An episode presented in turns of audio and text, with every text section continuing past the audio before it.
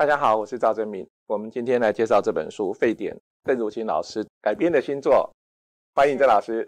谢谢谢谢赵董。这本《沸点》其实是一个经典的著作，它在那样的一个时空背景之下，然后来谈这部小说里头的人物。老师先跟我们谈一谈，当年在创作这本小说的时候，其实那是一个什么样的起心动念？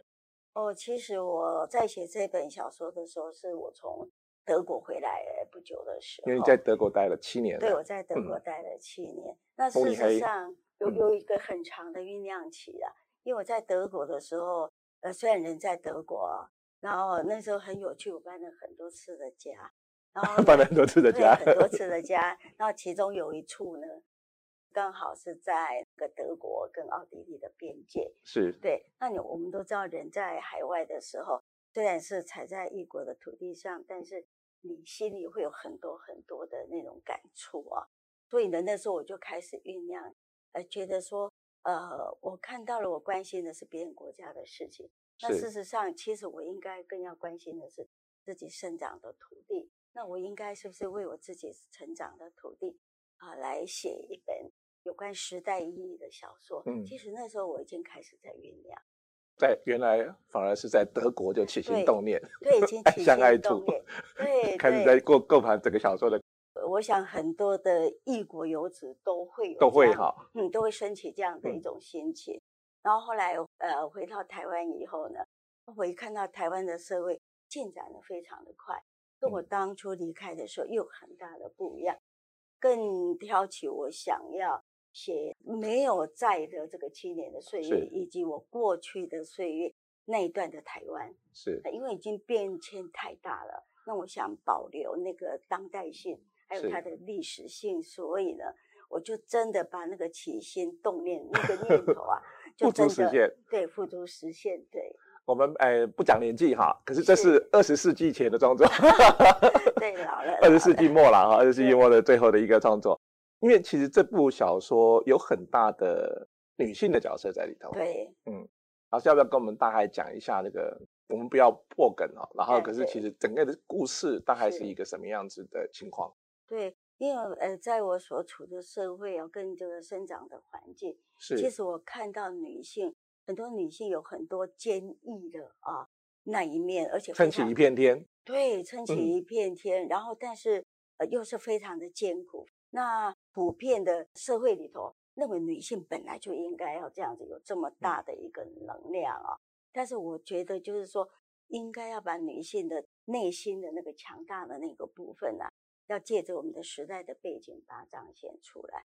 因为我觉得这里面呃隐含着某种的意义。其实啊，社会对女性的期待潜藏着全社会的一种潜意识。对，哎，对，那可能大家都不自觉。哦，都要求女性这样子，那女性自己也内化了，觉得自己应该要这样子。和时代毕竟是不一样的，女性应该慢慢的走出自认为很强大，但是其实内心非常脆弱的那一面，应该要自我有一种呃自觉。最主要是我希望女性可以从这个故事里头找到一个自觉跟她的自主性。因为坦白讲，台湾的社会过去是日治时代嘛，哈，然后其实在日治时代那个教育圈，其实女性地位比较比较低下一点。可是其实台湾在呃经济起飞或是在改革开放的过程当中，嗯、女性一直扮演是一个坦白讲，真的是撑起一片天了哈。我们看到，也许工业在起飞，经济在成长，也许男人开了公司。可是，在过去台湾有那种票据法的时代哈，嗯、很多去关的都是都是女性，都是老婆，对，替丈夫，丈夫开企业，结果负责人挂挂老婆，对。结果票据法一出事，都是女性在。所以，其实某一种情况之下，或是说，其实有很多的创业者的背后，嗯，或是说，不要说创业者，其实家庭的背后，对，其实那在那一个经济不是那么发达的一个年代里头，女人才是关键的地位。关键角角色，而且有一个非常有趣的一个问题哈，嗯、就台湾普遍的婆媳之间的那个问题哈，存在每一个家庭里头，古今中外 没有？对，那那个婆婆呢，其实她都呃没有想到说自己当年是媳妇的时候非常受制的哈，是被压压迫的一个女性，可是等到她成为婆婆的时候。他突然有一种母权非常强大，又回过头来压迫我媳妇。对，我觉得这个好像一种一种循环。但是我觉得现在的时代跟过去的毕竟有很大不同哦。现在女性就是说，她走出家庭，因为受教育了嘛，那男女都平权平等，所以呢，女性的自觉就越来越强大。嗯，那我想现在婆媳呃关系可能呃慢慢在很缓和了，而且彼此都非常的客气。嗯，哦，当当朋友，这个我想是一个社会最大的一个转变。嗯，你说那时候在德国就开始想到这件事情，是呃，德国的社会对女性。在，尤其是在那个年代，你看到它跟大海湾很大的不同吗？呃，其实德国人非常非常的重视家庭的那种关系啊，所有的男人啊，嗯、一旦下班一定马上就是回归家庭啊，没有人在外面应酬的，真的从来没有。哦，台湾那个年代，男人都不太早回家，啊、都，都是在应酬。日本的年代，我听说没有九点十点不能回家，因为回家表示没地位。对对。那那个差异太大，对，差异很大。那德国因为他们都提早下班嘛，是就差不多四点五点，他们就收工回家。回家呢，就呃全家就趁小孩上上床的那段时间互动。嗯、小孩基本上七点多以后就上床睡觉了，嗯、所以留给夫妻有很大的生活的空间。那做父亲的、丈夫的，其实几乎都不会什么往外应酬，他们的应酬大部分都是在周末的时候，然后呢就请。朋友来家里，同事也一样，就变成是家庭啊，举家的一起应酬。那我觉得家庭的关系呢，就相对的非常的紧密。所以说，我们常常说，自认为是我们是很重视这个家庭观念的民族啊，嗯、其实相对我会觉得有点讽刺，就是 完全不是。要、哎、比起德国人来，人家那个重视家庭的那种观念，会让你吓一跳，说哦。原来作为一个人的生活，基本上应该是这样；作为一个家庭，那样家庭的那个美好的原型，应该也是要那样。你现在提到这个哈，对但那个小说隐隐约约里头，其实也有一些这样的讽刺或是隐喻在里头。可是如果老师提到那个德国的生活，哎，真的，那现在现在看起来都是最理想的情况。对是如果大家都四五点就下班，对不对哈？对。卖做个七倍这样高调的这样，对不对哈？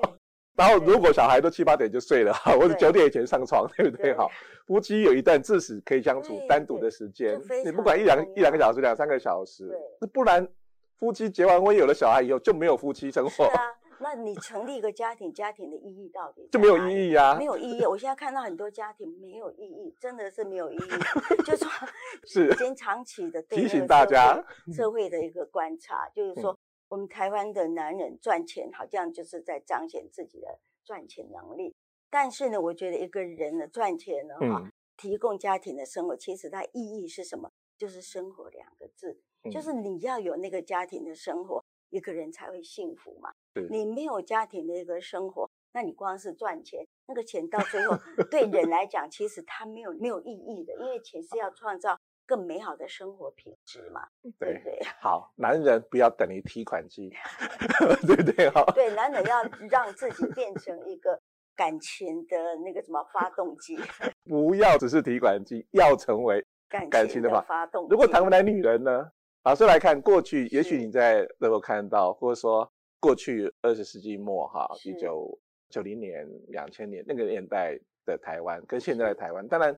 你刚提到说媳妇熬成婆，变成婆婆以后也会来欺负媳妇。对。那现在当然环境，哎，现在的婆婆有时候是要看媳妇脸色的。角色。所以现在女性其实应该是要女人要等你什么，或是不要等你什么？因为我觉得女性哈、啊，不要当自己有一些某一种权利的时候，那个母权变得很大，就不要对，反而是要低调一点，让感情要内敛一点。你要开始有一种女性的自觉，嗯，那同时呢，我觉得女人还有一个就很重要的生命议题啊，那就是自我的实现。是，我觉得自我实现是让我们的人生呢啊，可以变得很有意义的。因为男人可以自我实现，那为什么女人一定要把自己奉献 全部在于家庭？我不是说家庭不好，不奉献不好，不是，是，而是说相对你奉献于家庭的时候。你也要心有余力来完成自我，就自我实现。否则的话，你没有平衡，女性的心里会有一股很强大的那个怨气存在。那我们宁可不要把自己当成怨妇，要让自己变成一个呃时代的女性，要有一个自我。实现自我实现的一个完成，对对，所以女人不能等于男人的附属品，对，女人要等于自己，自我实现，那这才是最重要。对，因为一旦一个女性她能够自我实现，我想她会是幸福更快乐的。是，对对，因为人的感情需要，当然也都是要来自于家庭，但是我所说的自我实现或是自主性，不等于是说我。不需要这个家庭，不是，是我们是如何在家庭跟自我实现当中取得一个平衡？因为家庭对女性来讲也是非常的重要的。因为老师也是一个现代女性哈，也是这样的一个实践者。您几岁的带着君玲姐妹两个人，然后带领你们三个女人开始对生活。哦，我差不多在君临差不多呃八九岁的时候，嗯，对，然后我们还有带过德国吗？哎，君玲跟姐姐都在德国生的，都在德国生的。对，那姐姐在德国生有德国籍吗？啊，不行，在德国生的话，你必须要在德国住满十八年，你才能拿到德国公民。所以你会说德语的？啊，哎，我已经翻译好几本书。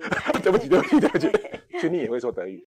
哎，现在都忘了。姐姐那时候是五岁回来嘛？是。那在德国念了两年的幼稚园。那君玲念了一年的幼稚园。如果再晚两年，可能德语就。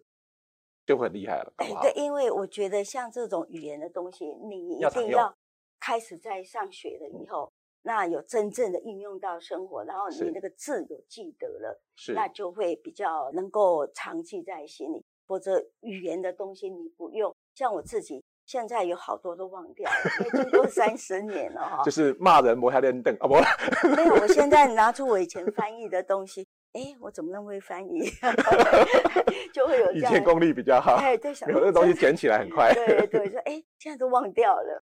所以您三个人，三位杰出的女性，没有没有没有。母亲当很多的文学的评审，继续的创作，然后在学校教文学。呃，军令是两岸都很红，姐姐也是在两岸就是广告圈、行销界，其实也都是一时，所以。这三位杰出的女性到底是怎么长出来的？呃，其实我给他们从小的一个观念哈，你就凡事要对自己负责任，是，对，然后你呃，对于周围的人，我们要很多很多的关心。那我想这一点让他们后来在社会上做事的时候，嗯、在做人处事方面，可能都会有得到相对的，这是一个基本哈，对一个基本，我。觉得这个非常的重要，嗯、就是。当然我，我我相信各位都很好了，大家都好。但是我后来因为自己也在学校教书嘛，碰到年轻人，年轻人不懂事的其实非常也很多，非常的多。对，其实永远啦哈，其实不管是年轻或者怎么样，就不管是什么样的环境，对，其实我们都是对自己有更多的独立性思考，然后承担，哦，然后。真的都不是等于任何人的附属品，对都应该等于自己。记忆这一点，其实上是非常重要的。对对，啊、就是跟他们讲说，呃，女性呢，我们要脱离过去那个时代。嗯、女性一定你要有所谓经济的独立，嗯、还有思想上面的独立，精神上面的独立啊！不要想要就像呃以前的旧式的妇女啊，我就好像是说是我一旦结婚，我就要全心的附属在家庭，或是在丈夫的底下。那我觉得会有一个很强大的失落感。好了，我硬签把它签回来，就说如果你等于自我实现，就是水后来变成沸点嘛。老师，这个沸点的名字当时怎么出来的？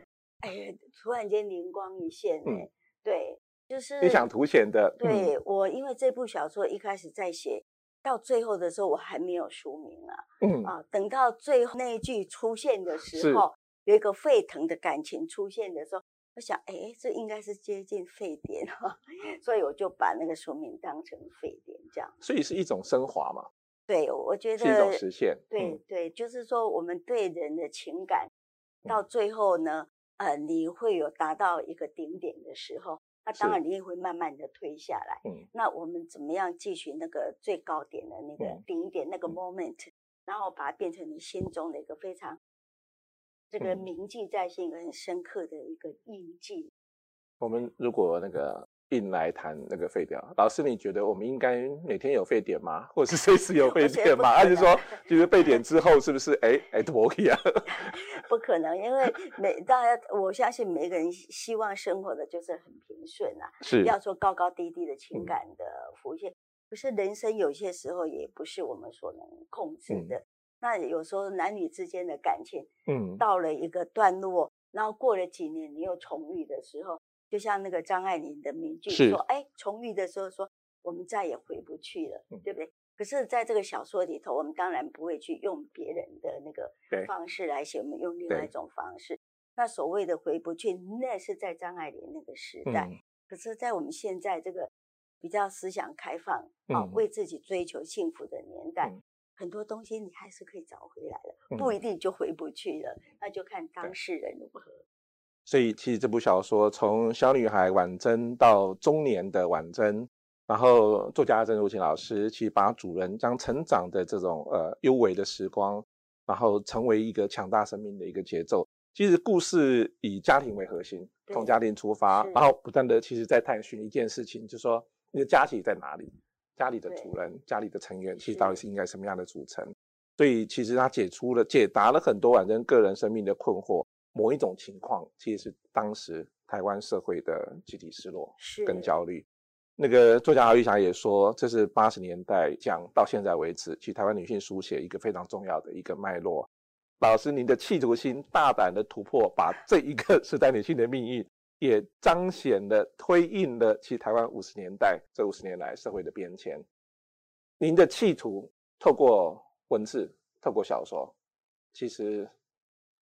你是一个很有很想挑战的 现况的一个人吗？还是、呃、也也 在你的创作之路？嗯，对，当然，呃，创作每一个人都希望自己突破自己的创作的极限，是但是我并非说是我要来挑战这个社会。嗯、所谓思想的东西，让人能接受的，嗯、一定是在这种很温和的情况之下，嗯、然后呢，有潜移默化，然后觉得说，普遍大家都觉得说。这样的一个做法是为我们大家所能够欣然呃同意，而且我们都能够到最后能够有个 happy ending 的这样的。对，文学家厉害的地方就是在这里，他不是一次一次一次刺你，那你刺你刺你就你就你就退你就卡，他就温文儒雅让你进来，最后沸点，那个感受其实就是非常的强烈。好会形容哦，所以。我们在新书发表会的时候，君令也都出席了。呃，两位母女谈到了说，这个是一个非常适合影视的作品。老师，您觉得？您的期待？嗯、我觉得就随缘啦。嗯、是。如果说有好的编剧或是呃团队愿意进来把它变成一个影视作品，其实我也蛮欢迎的。我们那个时报出版出到这样的一个重磅大作，我们要来夸一下啊，自己也要老王卖夸一下。如果作为影视作品，您觉得它凸显亮点、凸显的地方是在哪里？首先，我觉得这个“沸点”两个字哈，是就有它的有一种会吸引力啊，对，就是说，哎，对它到底沸点是在讲什么？嗯，啊，是感情的沸点呢，还是人生某一个境界的？是，到底是什么？到底是什么？而且它非常简短有力，有力。对，那很多人就跟我说：“哎呀，你这个沸点取的这个名字，让我想到早期。”呃，所谓日本一个作家三浦林子是吧？是，对，他有一个冰点小说。我说哦，其实我在想，呃，写这个沸点的时候，我完全都没有想到，只是最后那个字，那个沸腾的那个情感出来的时候，那让我想到，哎，这个沸点两个字不错。后来呢，呃，我因为这本书其实那时候是参加那个皇冠的百万小说征奖的嘛，那我寄出去的时候，我才想到。对哈、哦，好像有一本书叫做《冰点》，点对，就是那么的巧合。嗯、所以故事的情节其实是幽微的，有很多的情节。所以对影视作品来讲，对你觉得它是一个精彩的故事？呃，我觉得在对于影视作品来讲，它可以加的东西非常的多。是对，如果说一个很强的编剧的话，对，它可以抓住那个轴心，就是一个女性成长的一个过程，是从内到外的整个一个变化。然后呢，它可以在中间呢穿插很多台湾时代的一个变迁。对啊，我觉得这一点也蛮重要，因为我们写一个小说，本来就是要彰显它的时代意义嘛。嗯、对，其实女性的力量是非常重要。然后老师在这本作里头强调了那个内心的那个探寻，然后加上其实因为以家庭为出发，我想家庭是全世界共同的呃关注。对。所以如果我们从女女性的内心，从内内心世界，不管男生女性，其实有一些探索，加上女性现在是个女力的时代。加上对家庭的一个发展，然后加上那个社会环境，尤其是在台湾，台湾其实一个是一个很典型的，当年怎么样从一个经济不太好年代里头到现在，我觉得这个作品打动那个人性共通的。最后请教老师一下，你未来创作计划有没有什么？要不要跟大家先透露一点梗？呃。我不知道，呃，时报对线下的作者还有什么期待？我要配合一下你们。小说有时候需要比较长一点的酝酿，是，是有些时候其实就是生活点。当然，坦白讲，我们还是鼓励大家要回来看书，回来看小说。我认为跟跟影视作品比较起来，比较不一样的是读书、读小说，其实该带给你很多的想象跟一些自我的对话。那我觉得我要佩服作家的这个地方，就是说。因为透过也许是呃几个月几年，好不容易才孕育出一个作品，所以我总觉得是说读书是最便宜的消费哈，最大的乐趣。当然，我也希望说这部小说写的都是女性嘛。是。那我下一部小说其实我也在酝酿了，我是要写以男性的眼光，写几个男性啊，在过五十岁当中这个关卡的时候。嗯当然，这个男性他跟社会议题会有紧密的结结合嘛？对，我想用男性的眼光来创作下一部的小说。我们大家呃引颈期盼，郑老师重磅出击，这一部好的作品《沸点》重新推出，希望大家都很喜欢。谢谢郑老师，谢谢谢谢，谢谢大家，谢谢大家。